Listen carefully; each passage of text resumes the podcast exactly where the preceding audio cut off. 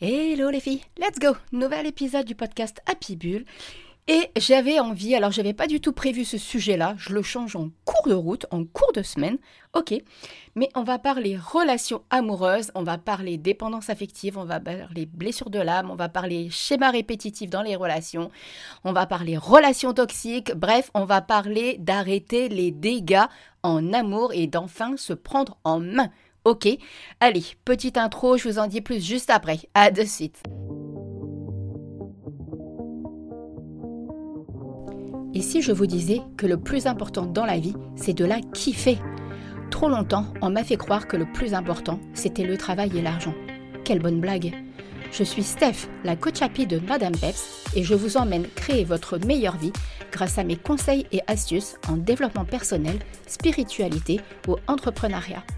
Vous pouvez aussi venir papoter avec moi sur Instagram à Madame Peps et vous abonner sur votre plateforme d'écoute préférée. Et maintenant, let's go pour le déclic du jour dans le nouvel épisode du podcast Happy Bull. Allez, let's go. On va parler vraiment relations amoureuses. Alors, je prends juste les quelques petites notes que j'ai préparées pour avoir ma petite trame, en fait, euh, pour euh, l'ordre dans lequel j'ai envie de vous papoter tout ça. J'en viens à faire cet épisode, déjà parce que moi-même j'ai passé tellement d'années à pouvoir rencontrer la bonne personne et à sortir de relations toxiques et de relations destructrices dans lesquelles je m'embarquais, d'accord, parce que je faisais des erreurs, parce que j'avais pas assez travaillé sur moi, parce que je n'avais pas conscience de tout un tas de choses, et puis voilà, c'est la vie, c'est comme ça. Mais toujours est-il qu'en tout cas, mon parcours peut vraiment vous faire gagner du temps et vous éviter de reproduire certaines euh, erreurs, de subir, de vous détruire, voire même parce que voilà, il ne faut pas se leurrer, hein, les conséquences quand on vit tout ça, il y a une grosse, grosse baisse d'estime de, soi, de confiance en soi, d'amour de soi, en fonction de ce qui se passe, hein, que ça aille de, la violence, que ce soit une relation toxique en lien avec, euh, je sais pas moi, une dépendance quelconque de la personne, hein, comme de l'alcool par exemple, ou encore euh, si vous vivez de l'infidélité, ok. Alors je devais vous faire un épisode sur l'infidélité, mais honnêtement, j'arrive pas spécialement à le faire. Non pas que j'ai pas envie d'en parler, c'est pas du tout ça. J'en parle plus avec les personnes qui sont en accompagnement avec moi, mais je suis pas spécialement motivée à faire un épisode particulier sur la sur euh, l'infidélité et ce que j'ai vécu à ce niveau-là. Donc euh, tout ce que je peux vous dire, c'est qu'on a reconstruit la relation et qu'elle a jamais été aussi forte. Donc voilà. Après, euh, chacun fait ses choix quand il vit en fait ce genre de situation. Il n'y a pas de solution miracle, il n'y a pas de solution clé.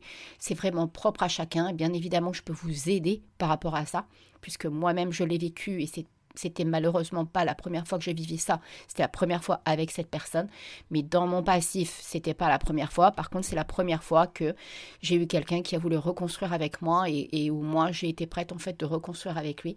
Et je peux vous garantir que c'est un sacré parcours et un très très gros challenge et que c'est bien plus facile quelque part de partir que de reconstruire, je pense. D'accord?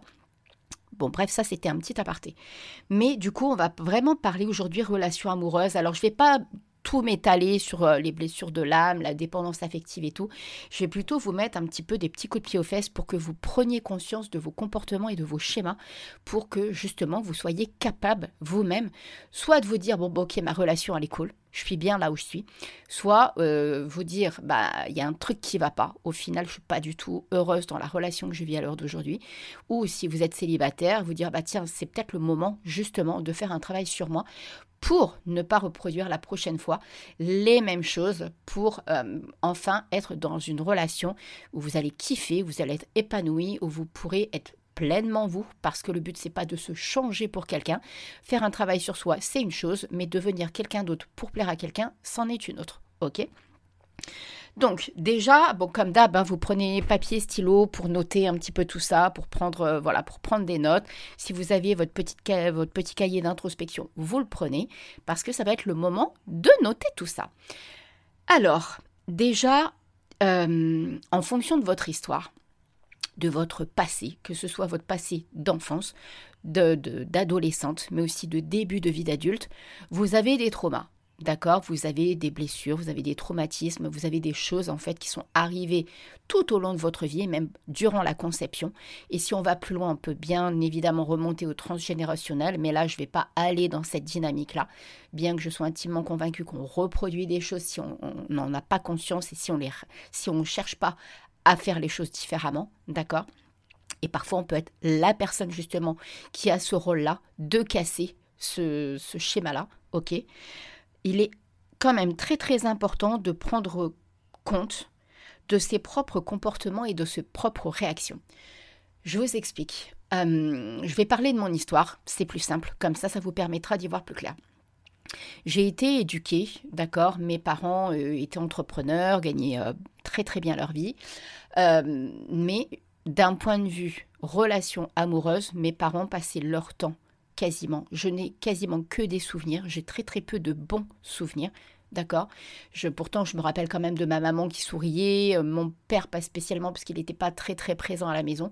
J'ai quelques petits, des, petites bribes de, de, passage de vie avec lui, mais pas énormément, d'autant que moi-même j'ai été en grosse partie élevée par mes grands-parents jusqu'à mes 8 ans. Donc euh, c'est surtout eux qui m'ont élevée, qui m'ont gardée, qui sont occupés de moi, et après j'ai été récupérée par mes parents. Mais mes grands-parents, par exemple, ils étaient extrêmement amoureux l'un de l'autre. Ils avaient un parcours en fait très particulier euh, de par leur histoire, de par leur vécu, par rapport au fait d'avoir vécu la guerre. Mon grand-père était allemand, ma grand-mère polonaise, et donc il y avait, euh, voilà, il y avait vraiment un lien extrêmement fort entre les deux, même si pourtant ils se chamaillaient, mais il y avait énormément d'amour. D'accord? Par contre, quand j'ai été récupérée par mes parents, quand mes parents se sont occupés de moi, tout de suite, alors quand on est enfant, le truc c'est que c'est ça qui est compliqué. C'est que quand on est enfant, on ne se rend absolument pas compte que l'on est dans un environnement toxique, que l'on est avec des parents qui, euh, bah, qui peut-être nous aiment pas comme on aurait aimé qu'ils nous aiment. Ça ne veut pas dire qu'ils nous aiment pas, juste ils font ce qu'ils peuvent avec ce qu'ils ont sur l'instant. Mais euh, il faut parfois de commencer à, être adolescente, voire adulte, pour prendre conscience que la vie qu'on avait n'était pas si, si agréable que ça. D'accord? Pourtant, moi, personnellement, je me doutais bien que ma vie que, avec mes parents n'était pas bien, puisque je pleurais beaucoup, beaucoup, j'étais en échec scolaire, je faisais la pitre à l'école, j'étais tout le temps fatiguée, euh, voilà. Et euh, du coup, l'environnement familial, en ce qui me concerne, c'est même si mes parents avaient une, société qui gagnait très bien sa vie, bah, au final, moi, j'aurais préféré qu'ils gagnent moins d'argent, mais avoir un environnement bien plus sain. C'est-à-dire que j'avais euh, une maman qui, a vécu des gros traumatismes quand elle était enceinte de moi et qui du coup très tôt euh, a plongé dans l'alcool. D'accord? Et euh, avec un père en face qui préférait prendre la fuite plutôt d'être capable d'affronter la situation. Donc quand on met ça bout à bout, bah, vous vous doutez bien que les années passant, avec trois enfants à la maison, une société à gérer, et soit dit en passant, c'était quand même malgré tout ma mère qui gérait extrêmement la société au lieu de mon père, eh ben, euh, vous vous doutez bien que euh, le soir à la maison, c'était absolument pas euh, des super parties de fou rire et des super parties de plaisir, ni des parents qui soutiennent leurs enfants. C'était des disputes, c'était de la violence, c'était sous effluve d'alcool, bien évidemment, des cris, des insultes, des critiques, des humiliations. Voilà. Donc moi, personnellement, j'ai été élevée de cette façon-là. Pardon j'ai vécu les choses de cette façon-là. Donc mon mode de fonctionnement à moi, c'était je protégeais mes sœurs, je les mettais dans leur chambre, mes deux sœurs. moi j'étais l'aînée, moi je me mettais dans ma chambre, je me mettais un casque sur les oreilles, je me rappelle, encore de la musique que j'écoutais. Et, euh, et je mettais un casque sur les oreilles et je m'évadais dans de la lecture, dans du dessin. Voilà ce que je faisais. Ça, c'était mon mode, je me mets en survie, je me mets en mode, de en mode protection. Mais du coup, qu'est-ce qui se passe? Quand on a été élevé dans un environnement comme ça, on ne se rend absolument pas compte qu'après, les hommes que l'on va attirer, les relations que l'on va attirer, vont nous renvoyer un schéma où on va exactement reproduire. Euh, alors ça ne veut pas dire que j'étais dans l'alcool, des choses comme ça, mais par contre dans le comportement euh, que j'avais avec les hommes, bah, vous vous doutez bien que, bah, alors effectivement, hein, la première personne, la première vraie histoire que j'ai eue, euh, la personne était alcoolique. D'accord? Le papa de ma fille était dans l'alcool, dans les addictions en tout genre. Mais comme c'était un terrain connu pour moi, bah, je restais. Et du coup, je me comportais exactement comme ma maman, c'est-à-dire que c'était de la violence, c'était de la maltraitance. Je n'avais pas conscience en plus que je, tolérais des choses que je n'aurais jamais dû tolérer à l'époque, mais je laissais faire parce que je ne savais pas ce qui existait d'autre en fait. J'avais aucune conscience qu'une relation, pourtant je l'avais vue avec mes grands-parents, mais je n'avais absolument pas les clés nécessaires pour vivre autre chose. D'accord? Donc déjà, il faut que vous preniez conscience de, au niveau du schéma familial, même si vous avez été élevé dans un environnement, euh, alors là, bien évidemment, je vous parle surtout des environnements où vous avez des parents euh, qui sont pas très présents, euh, ou qui vous comparent peut-être à vos frères et sœurs, ou vous voyez, ou, ou voilà, ou, des parents qui s'aiment pas forcément. Vous voyez, on est vraiment là-dedans. Ok?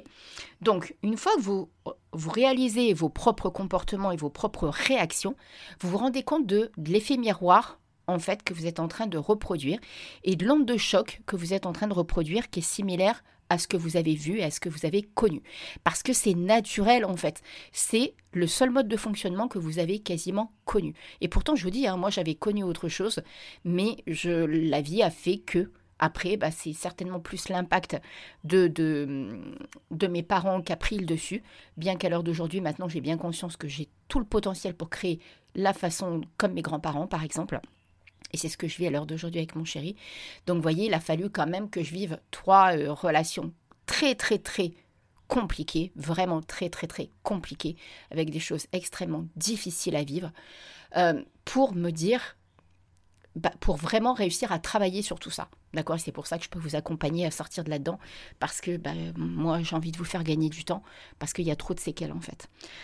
Une fois que vous avez compris vos comportements, vos réactions, prenez conscience conscience pardon, du style de personne que vous attirez. En général, il y a des points en commun. Soit que ce soit d'un point de vue physique, que ce soit d'un point de vue comportement. Et euh, soit dit en passant, les relations comme elles évoluent, vous-même, vous allez avoir des points en commun dans euh, la première histoire que vous allez attirer. Il y aura des points en commun par rapport peut-être avec, vos parents. La deuxième, aussi des points en commun. Et tout ça, c'est intéressant d'aller le noter pour comprendre justement dans quelle mesure vous reproduisez les choses et qui vont créer bien évidemment de la dépendance affective, bien souvent, mais aussi qui vont vous faire travailler sur vos blessures d'âme.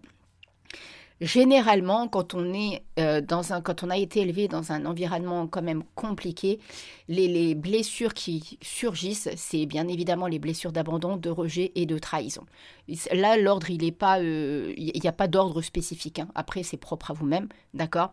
Moi, je sais que c'est principalement la blessure d'abandon et de rejet qui sont très très très très fortes chez moi et dont je dois toujours, je suis je suis en état d'alerte en fait par rapport à ça parce que je sais que c'est extrêmement euh, bah voilà il s'est tellement passé de choses dans ma vie tellement de, maltraitance d'une certaine façon de la part des hommes à mon égard.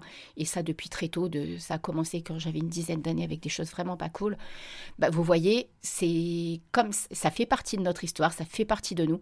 Par contre on peut être capable de se dire ok c'est mon histoire mais moi j'ai pas envie qu'elle me foute ma vie en l'air en fait voyez Donc l'idée, ça va être ça, d'aller noter les points en commun, ce que ça révèle chez vous, ce que ça réveille chez vous. Ça peut être de l'agressivité, ça peut être de la colère, ça peut être de la vulgarité, ça peut être de, hum, une, situation où vous vous positionnez très fortement en victime pour qu'on s'intéresse à vous.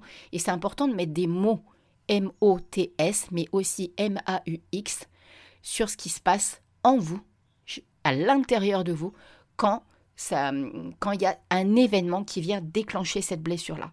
D'accord? Une fois, que, euh, une fois que vous savez tout ça, là, je vais vous casser un mythe. D'accord? Je vais vous casser vraiment le, le, délire parce que il est temps d'arrêter de croire que quand vous ressentez, parce que ça, c'est un leurre qui est justement en lien avec nos blessures, en lien avec nos faiblesses, et je mets des guillemets sur le mot faiblesse, mais plutôt euh, si on, notre fragilité. Le bon mot, ça serait plus ça. Fragilité. D'accord Parce que quand on a vécu tout ça, l'air de rien, on est des personnes fragiles et très très très sensibles. D'accord C'est pas pour autant que vous n'êtes pas capable dans la vie de tous les jours de réussir des trucs de folie comme par exemple bah, être entrepreneur, avoir une niaque de fou dans l'entrepreneuriat, euh, être capable d'avoir des clients, tout ça, ça n'a rien à voir. Là, on est vraiment des conséquences pour construire une relation. D'accord? Donc je vais vous casser un truc parce que moi-même je suis tombée dans le piège, hein, honnêtement, euh, et plus d'une fois, ça je vous l'assure. C'est-à-dire que quand on a euh, ces blessures-là, quand on a ce, ces, cette fragilité-là, bien souvent, au premier rendez-vous avec quelqu'un, on est persuadé que cette personne, c'est... Alors, moi j'utilise ces mots-là, mais je ne suis pas du tout dans cette dynamique. Je ne parle jamais de ces choses-là, mais j'entends des fois des personnes qui viennent me, voir en me disant que elles ont vu euh, une médium qui leur a dit que la personne qu'elles ont rencontrée, c'est leur âme sœur, c'est leur flamme jumelle, c'est la, la personne de leur vie. Moi, je suis pas, j'adhère pas à ces choses-là parce que je veux, en fait, si on vous dit quelque chose comme ça, vous pouvez vous y perdre et vous forcer à rester avec quelqu'un alors que c'est absolument pas une bonne relation pour vous. Si vous venez avec moi en guidance euh, ou en coaching avec moi, je peux vous dire effectivement si c'est quelqu'un par exemple que vous avez rencontré dans une vie antérieure, que vous avez quelque, quelque chose à régler avec ou des choses comme ça, ou si c'est quelqu'un avec qui vous pouvez éventuellement construire une belle relation et vous donner des clés ou des pistes pour la construire. Alors bien évidemment, c'est encore plus intense en coaching, avec un minimum d'un mois d'accompagnement, bien évidemment, parce que c'est pas en une seule session de coaching que vous allez avoir des clés, c'est pas du tout suffisant. Mais je suis pas ok avec cette notion de flamme jumelle, de dame sœur, de, de tout ça. Je suis pas d'accord avec ça. Et en fait, justement, pourquoi je vous parle de ça? Parce que bien souvent, quand on a cette fragilité et ces blessures-là, eh ben, il est très très très fréquent dès le premier encart avec quelqu'un, dès la première rencontre, d'avoir ces méchants papillons dans le ventre et de croire que c'est la personne de notre vie, celui avec qui il faut absolument qu'on construise un truc, celui avec qui on va kiffer, celui avec qui euh, bah, ça va être... C'est comme si à l'intérieur de nous, on sent qu'on a the truc à vivre avec cette personne. Et sincèrement, bien souvent, c'est un gros gros leurre. Et en plus, ce qui se passe, c'est que bien souvent, cette personne a elle-même des grosses failles à régler, mais que cette personne-là, elle sera rarement prête à les régler. Alors que vous, la vie, elle vous envoie cette personne pour vous dire arrête tes bêtises, arrête tes délires.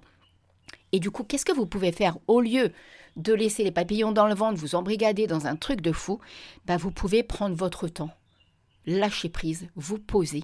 Le temps dans une relation, c'est euh, faire confiance au temps et prendre son temps pour construire. C'est comme les fondations d'une maison, il faut du temps pour être sûr que... Alors on n'est jamais sûr de rien, bien évidemment. Moi-même, là, je vis un super truc, mais je ne sais pas où... Je veux dire, je ne peux pas avoir de certitude. Ça n'existe pas. Et heureusement, tout ce qu'il faut, c'est vivre l'instant et, et faire confiance en la vie. D'accord? Mais par contre, si vous êtes au début d'une relation, le maître mot que vous devriez vous mettre dans votre petite tête, c'est prends ton temps. Chaque chose en son temps. Le temps est mon ami. D'accord?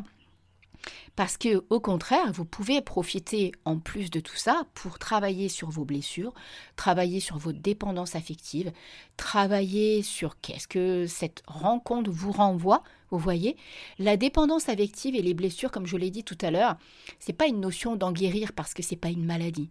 D'accord Ça fait partie de vous, c'est votre histoire. Par contre, vous pouvez apprendre à vivre avec et au contraire, en faire une force.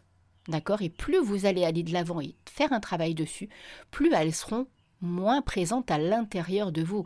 Elles peuvent être réactivées suite à un événement, une phrase, euh, quelque, soit, quelque chose qui se passe dans votre vie.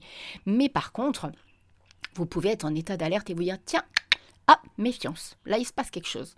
D'accord? C'est ça qui va vous aider à pouvoir vraiment vivre une relation qui sera kiffante et d'arrêter, bon sang de bonsoir, les dégâts, d'arrêter de reproduire des relations toxiques, d'être avec des personnes qui ne vous correspondent pas, d'y perdre du temps et de l'énergie, parce que, encore une fois, derrière, il y a des conséquences, et plus on se laisse embrigader dans le bordel, plus c'est dur à en remonter. D'accord?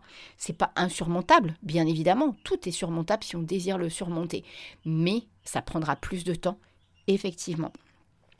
Et euh, du coup, quand, vous êtes au début d'une relation, prenez le temps de découvrir la personne. Prenez le temps de découvrir qui vous avez en face pour savoir si vraiment c'est quelqu'un qui vous correspond. Et arrêtez de croire que euh, bah, si cette personne-là a quelque chose qui vous correspond pas, bah, qu'avec le temps, il va changer.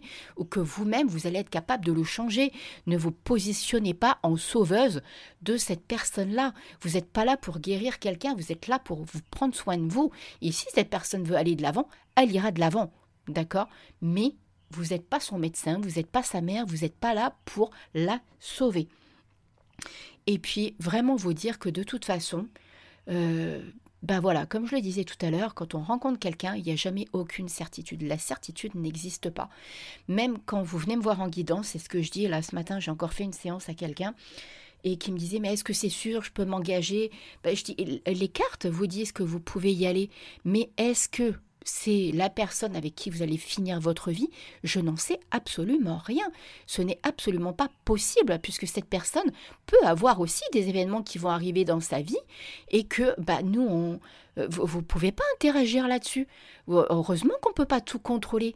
Et, c'est là qu'arrive le lâcher-prise et, euh, et c'est là qu'on fait cadeau et qu'on ouvre le champ des possibles et les belles opportunités de la vie en fait. C'est comme ça, c'est en, étant dans cette dynamique-là. Et plus vous allez être dans cette dynamique-là, plus vous allez ouvrir la possibilité à vivre vraiment une belle histoire. C'est ça qui est vraiment, euh, qui est vraiment à mon sens, le plus important. Donc maintenant, vous arrêtez les dégâts. Vous arrêtez d'être dans des relations qui vous détruisent. Vous arrêtez. Alors je ne dis pas que c'est facile. Hein.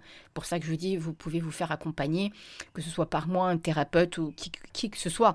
Si vous voulez euh, vous faire accompagner par moi, comme je vous l'ai dit la dernière fois, vous n'hésitez pas. Vous allez sur Soit vous me demandez une séance, enfin un créneau de visio cappuccino pour qu'on fasse le point ensemble. Il y en a pour 30-45 minutes grand maximum. C'est totalement gratuit. On fait le point sur votre vie.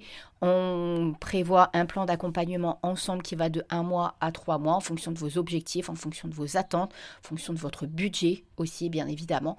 Tout est calculé par rapport à ça, tout est prévu. Je ne suis pas quelqu'un qui. C'est pour ça qu'il n'y a pas de prix fixe, ça je vous le dis tout le temps.